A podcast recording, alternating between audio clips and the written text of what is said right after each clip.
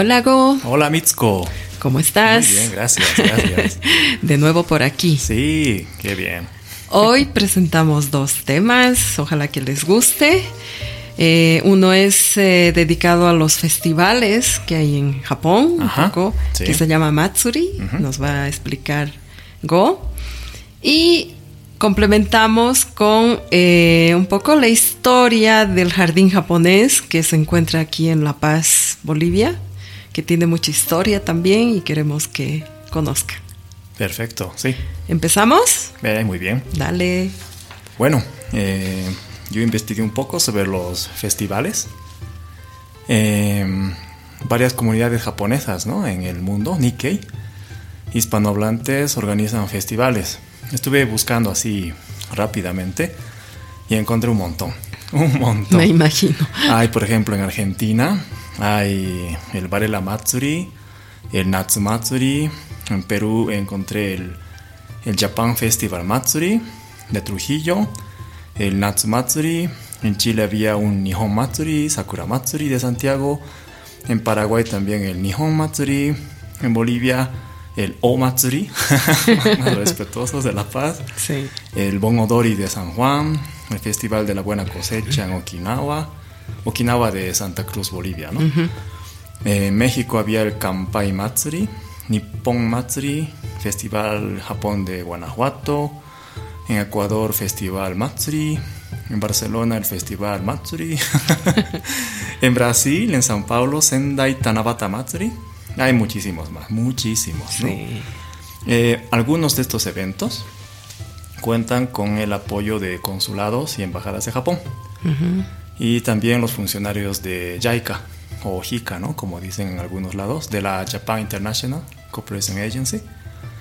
Eh, en algunos casos las embajadas ayudan para traer grupos de música, de baile, tambores y en otros eh, los funcionarios participan exponiendo lo que saben hacer. ¿no? Esto lo vemos aquí también ¿no? en La Sí. Paz. Algunos tocan shamisen, algunos cantan, eh, muestran ceremonia del té, inclusive eh, como acá, alguien trajo sus katanas y mostró Yaido, ¿no? Y empezó toda una nueva línea de artes marciales. Eh, también la gente de JICA, los voluntarios, diplomáticos, eh, se ponen a escribir los nombres de los visitantes en kanji o en ateji y se forman largas filas, ¿no? De gente Sí. que quiere su nombre escrito.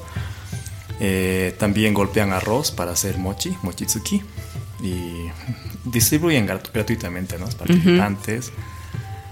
Y bueno, he identificado que hay casi como dos tipos de festivales en el exterior. Algunos combinan varios elementos, ¿no? Traen comida, exponen cultura, venden eh, artesanías, adornos, y es más como una actividad de difusión de la cultura japonesa. Y hay otros que se inspiran en festivales que existen en Japón. Mm, ¿ya? El Bon Odori, por ejemplo, es, es la idea del Bon Odori, que es un equivalente a los festivales en honor a los difuntos que hay en otras culturas, o el festival de Himatsuri de Buenos Aires, que es como el festival de fuego, ¿no? Es la copia de lo que hace en Japón de quemar los pesares, ¿no?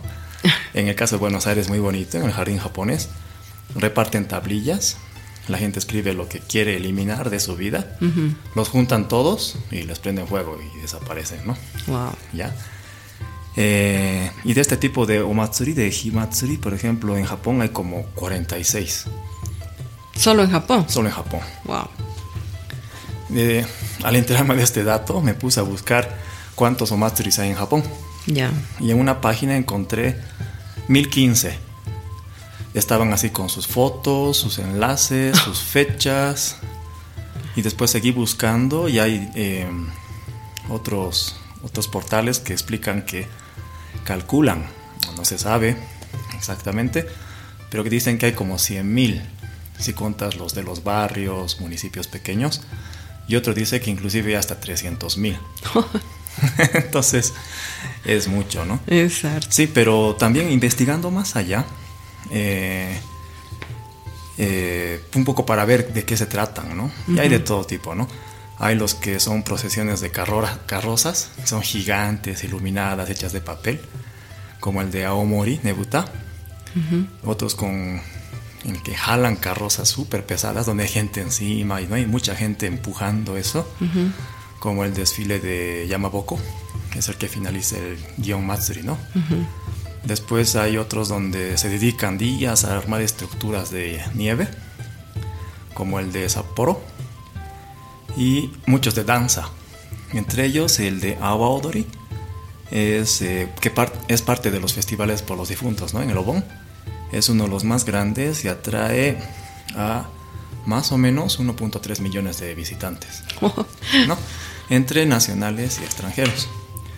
Para entender la escala, eh, quise comparar para que la gente también entienda, ¿no? Si 1.3 es mucho, es poco. El de Río de Janeiro, el, carnaval, el famoso, ese es gigante. 2.1 millones de visitantes.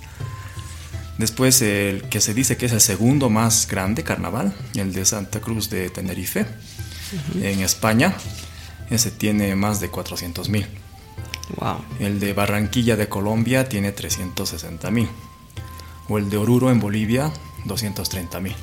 Entonces hay festivales grandes. Em, nosotros decimos Matsuri en el mundo Nikkei, acá, ¿no? En esta parte del mundo para referirnos a los festivales japoneses, ¿no?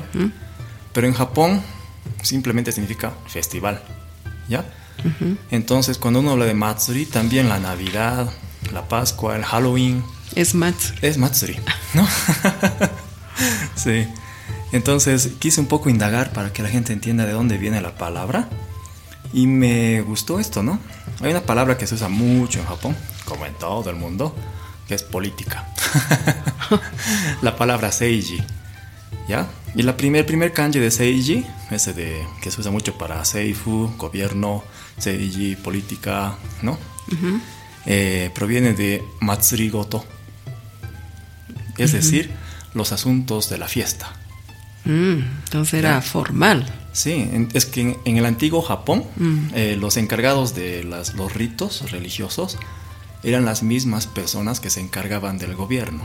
Mm. Entonces estaba una vinculación total entre quienes hacían cargo de los ritos religiosos o la religión y el gobierno, la administración de lo público. Ya. ¿Ya? Y obviamente eh, Omatsuri, Omatsuri se refiere a los ritos, ¿no? Dirigidos a los seres sobrenaturales. Eh, para expresarles ya sea agradecimiento o disculparse, veneración, devoción, eh, demostrarles obediencia, etc. Según los estudiosos de los Matsuri, eh, podemos dividir dos etapas para entender ¿no? la evolución.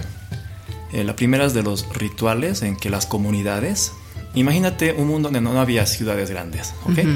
Cada comunidad pequeña donde todos participaban en el rito. ¿Ya? Ah, toda la comunidad. Como comunidad. Ya. ¿No? Entonces, y a través de estos ritos se integraban. Esta es la primera etapa, ¿no? Después eh, desarrolla el mundo, colapsa el concepto de comunidad pequeña, aparece la gran ciudad y eh, esta fiesta se convierte en un rito para integrar a la población urbana.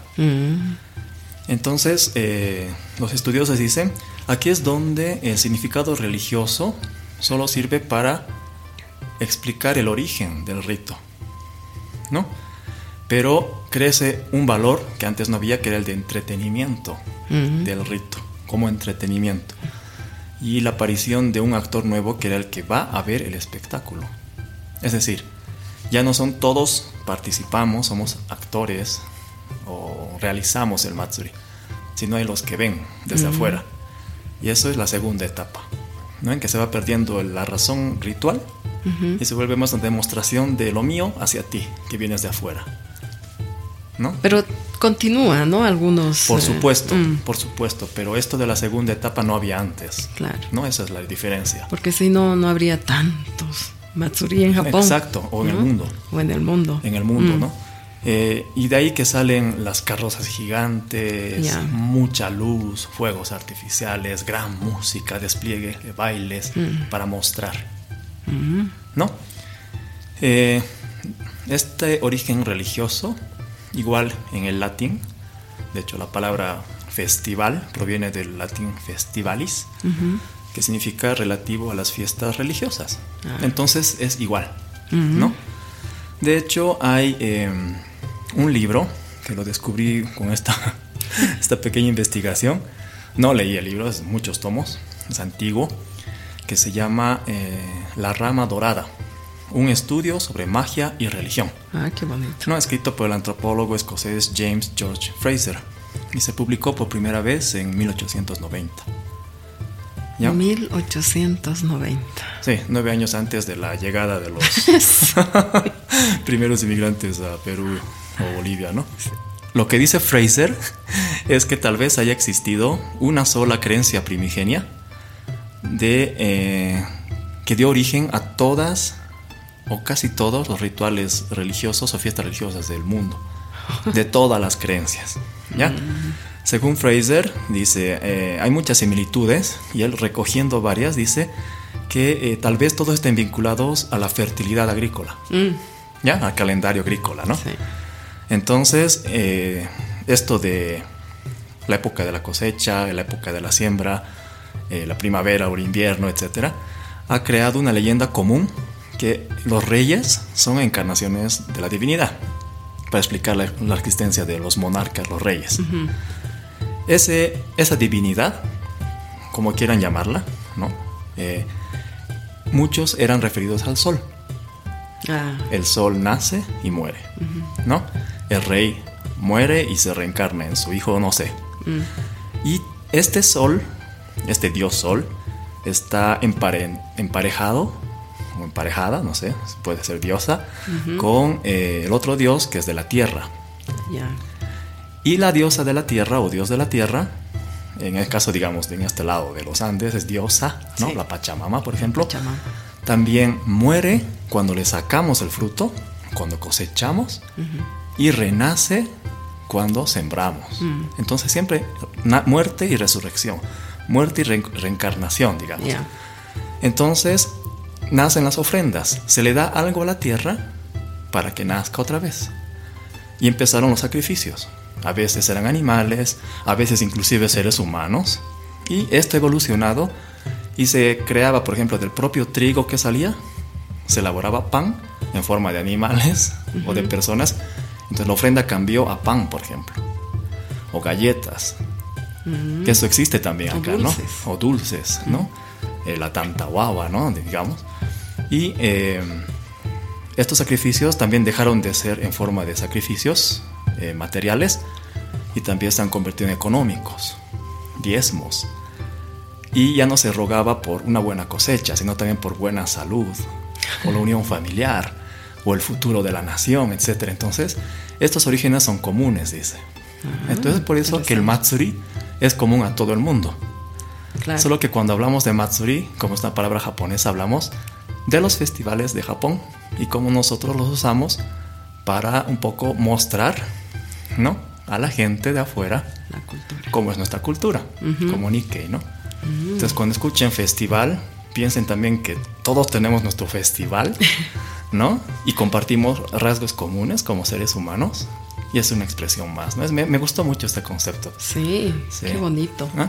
Qué bonito ese concepto no, no lo había escuchado, pero me parece interesante, ¿no? O sea, que, descubrir que hay un solo punto común, digamos, que, que empieza y que, bueno, recorre todo el mundo. Sí, las expresiones son distintas, han evolucionado diferente. Pero el concepto eh, es el mismo. somos humanos todos, ¿no? Mm, interesante, súper interesante. Entonces, el próximo Matsuri que tengamos acá, tenemos que difundir esto. Sí, ¿no? Sí, es nuestra forma de ver, qué sé yo, la cosecha, es nuestra forma de ver cómo agradecemos. ¿no? Y, lo de las plagas también, ¿no? Hay mucho de eso, o sea, para, para que no haya plagas, no haya mal tiempo, ¿no? Eso también y se da. De hecho, se lo pedimos a alguien, ¿no? Que es así como sobrenatural, ¿no? Sí. Sí, cada uno tiene su definición, por supuesto, cada cultura, pero eh, tenemos los mismos rasgos. Muy, qué interesante. Sí, los seres humanos somos uno, unos ¿No? de donde, de donde vengamos. Sí, sí, sí. ¿no? Y los rasgos son distintos y es lo que queremos compartir, ¿no? Entre todos. Exacto. Sí. Muy Ok, bien. eso es Mitsuko. Muchas ¿Qué nos gracias. traes tú del jardín muchas japonés? gracias. Yo el jardín japonés, a ver. Eh, he querido un poquito eh, ver la historia del jardín japonés, pero sin antes un- ver el concepto de lo que es un jardín japonés. Todos eh, creo que alguna vez han visto ya sea una película, en una foto, ¿no? O personalmente un jardín japonés. Tiene un jardín japonés se refleja mucho una filosofía, ¿no? Una filosofía y mucho una tradición también, porque creen eh, en Japón en la eternidad del alma y la naturaleza, por eso es el respeto que tiene mucho a la, a la naturaleza. Em, no solo reflejan la belleza, sino que también muestran un mundo eh, con objetos naturales, ¿no? Como los árboles, la hierba, el agua, Ya. las rocas, ¿no? Eh, entrar a uno de estos espacios naturales es refugiarse del ajetreo que tienes Ajá. diario Ya. para introducirte a un pequeño universo tranquilo. Ok. de meditación. Ya. No Entonces- es un conjunto de plantas, ¿no? Es un No, espacio. es un espacio, exacto. conectas con esos elementos Así y al es. mismo tiempo te abstraes de ese entorno, digamos, artificial tal vez. Sí, ¿No? sí. Ya, o Esa es la idea, ¿no? Ya. Esa es la idea. Ya, ya, ya. Entonces, los jardines japoneses se componen generalmente alrededor de un estanque, Ajá. ¿no? Aprovechando la- las ondulaciones que tiene el terreno, es decir, eh, a veces ya existen o se las cree, ¿no? Se las crea. Ya. Simulando un poco eh, montañas, ¿no? Poner eh, piedras naturales, plantas y árboles, que se pueda crear un paisaje Ajá. que se pueda además apreciar en todas las estaciones. Es decir, se ponen plantas que pueden ir cambiando Ya. en las estaciones y obviamente también cambia el paisaje. Ok, no hay jardín cerrado por invierno, digamos. No, o solo jardín invierno, digamos, no, no. ya. Se utilizan muchas técnicas para expresar cómo el agua sale de una montaña profunda y desemboca en un arroyo, o cómo las piedras se colocan, ¿no? Y combinan, ¿no? En- para formar una estructura. Ahora, hay unos montes, islas en Japón que son muy tradicionales, que eh, la idea es simular eso, ¿no? Hay la, el- la isla de Horai, la isla de las grullas, la isla de las tortugas, que también tienen un significado muy religioso. Ya, eh, quiere decir que son lugares que son conocidos por muchos, por su importancia. Exacto. Y este jardín como que se parece a eso, ¿no? Exacto. Ok, qué bonito. Mm.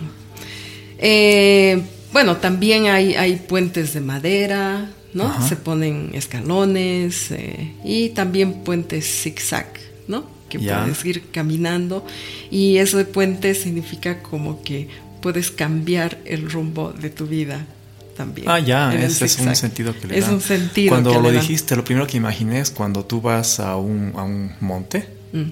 no poblado, y tienes que ir de un punto bajo a un alto. Generalmente son en zigzag, ¿no? Porque la gente no puede caminar en línea El- recta no, hacia no arriba se puede. y va zigzagueando. Entonces es como eso, tal vez también, ¿no? También, ¿No? también. Sí, me imaginé eso. ¿ah? También. Es que todo es filosófico. Sí, sí, sí, sí. Qué bonito. Y también hay faroles, Ya. ¿no? Que, que, bueno, se supone que son para iluminar el- Mm. el jardín. Y eh, azumaya, que son Ya. pabellones o, o casas de té dentro del jardín, Mm. ¿no? Que también, ustedes saben, la ceremonia del té, que ese es otro tema. Sí. Es muy importante y utilizan también esos espacios para hacer esa, esa ceremonia. Ya. Ahora también hay, han debido ver algunos eh, jardines secos, ¿no? Que son de piedra, Sí, ¿no? claro. Con, con piedra blanca, arena, etcétera. Pero siempre, o sea, estos se creaban sin usar agua, obviamente, ¿no? Ajá. Es, es, utilizando la arena blanca y algunas veces plantas, pero siempre representan las islas Ya. y el flujo del agua. Ok. ¿no? Y eh, bueno, de, eh, esto fue utilizado mucho, mucho eh, por el budismo zen. En Japón hay un lugar muy especial que es eh, justo el jardín zen, ¿no? Que, lo hacen para, para meditar, muy famoso. Y bueno, estos también se, han sido creados eh, en pequeña escala, en las casas, o también como ahora últimamente, un adorno de mesa, chiquitito. Ok, sí, he visto alguno. Para poder meditar. ya. Ahora, la historia del jardín japonés en La Paz también es muy bella esta historia, ¿no? En 1900, bueno, hace unos eh, podcasts anteriores hemos contado que la Sociedad Japonesa de La Paz se eh, fundó en 1922. Así es.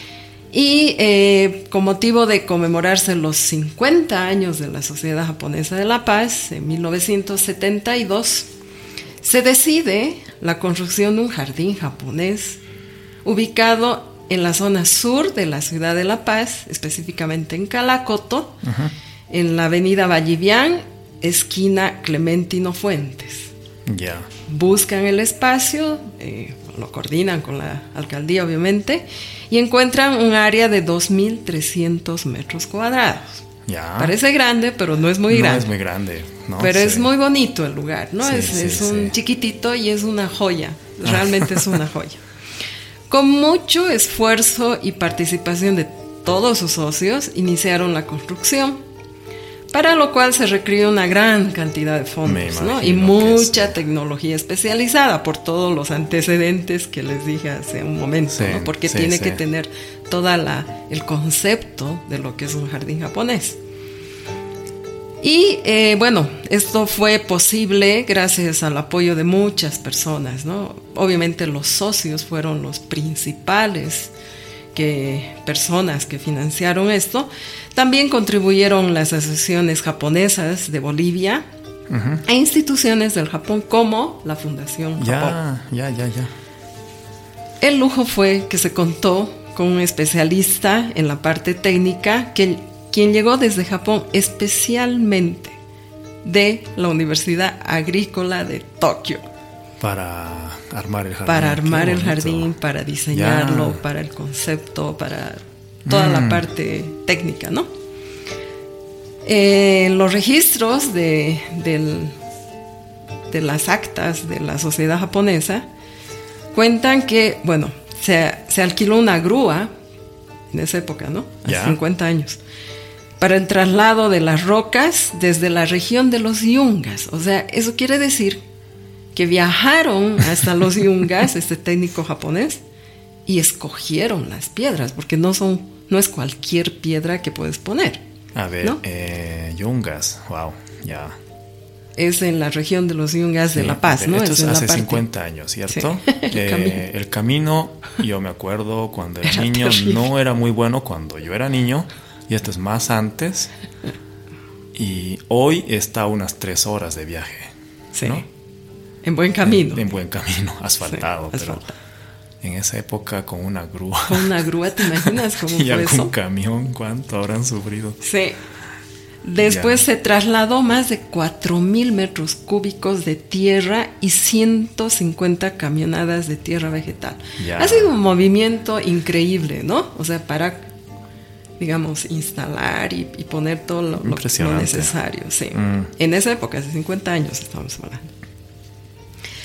Los, las eh, lámparas japonesas de piedra que se llaman toro. Ya, ya.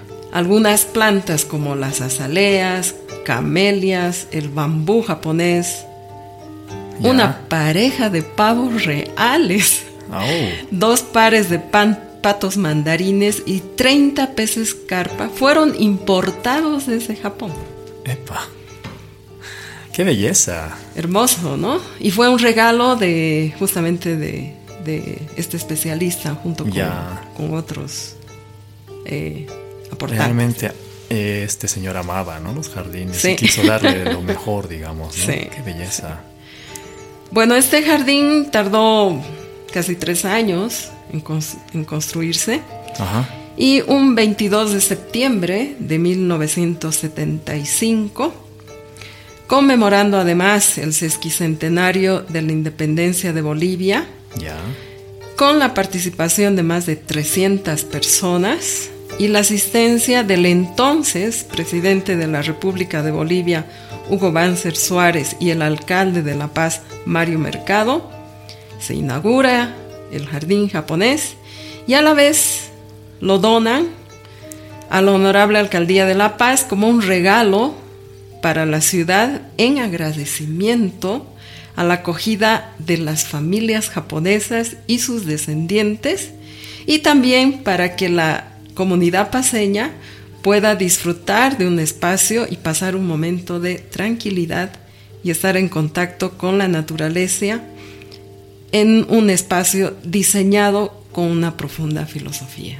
Es un regalo impresionante, ¿no? Es un tremendo regalo, ¿no? O sea, realmente mmm, yo creo que en esa época los socios eh, estaban muy agradecidos, ¿no? Sí, sí, ya me imagino que sí. ¿no? Y ha sido un regalo que hasta ahora, bueno, eh, a la fecha el jardín ya casi tiene 50 años y bueno, y sigue funcionando, pero con algunas variantes, ¿no? Claro, seguro, pero qué, qué hermoso regalo. Sí. Sí. Así es que, eh, bueno, a pesar de que a la fecha no está muy accesible al público en general, Ajá. pero en las oportunidades que se tiene de visitarlo realmente se ve mucho cariño, sí, mucho esfuerzo en Pero haber yo soy este- optimista, yo creo que en algún momento va a aparecer algún alcalde que va a reconocer este presente como un símbolo ¿no? de la amistad de la comunidad Nikkei con los ciudadanos paseños y va a volver a reencauzar su objetivo, ¿no? de que la gente lo disfrute, ¿no? que sienta ahí su, su amistad. ¿no?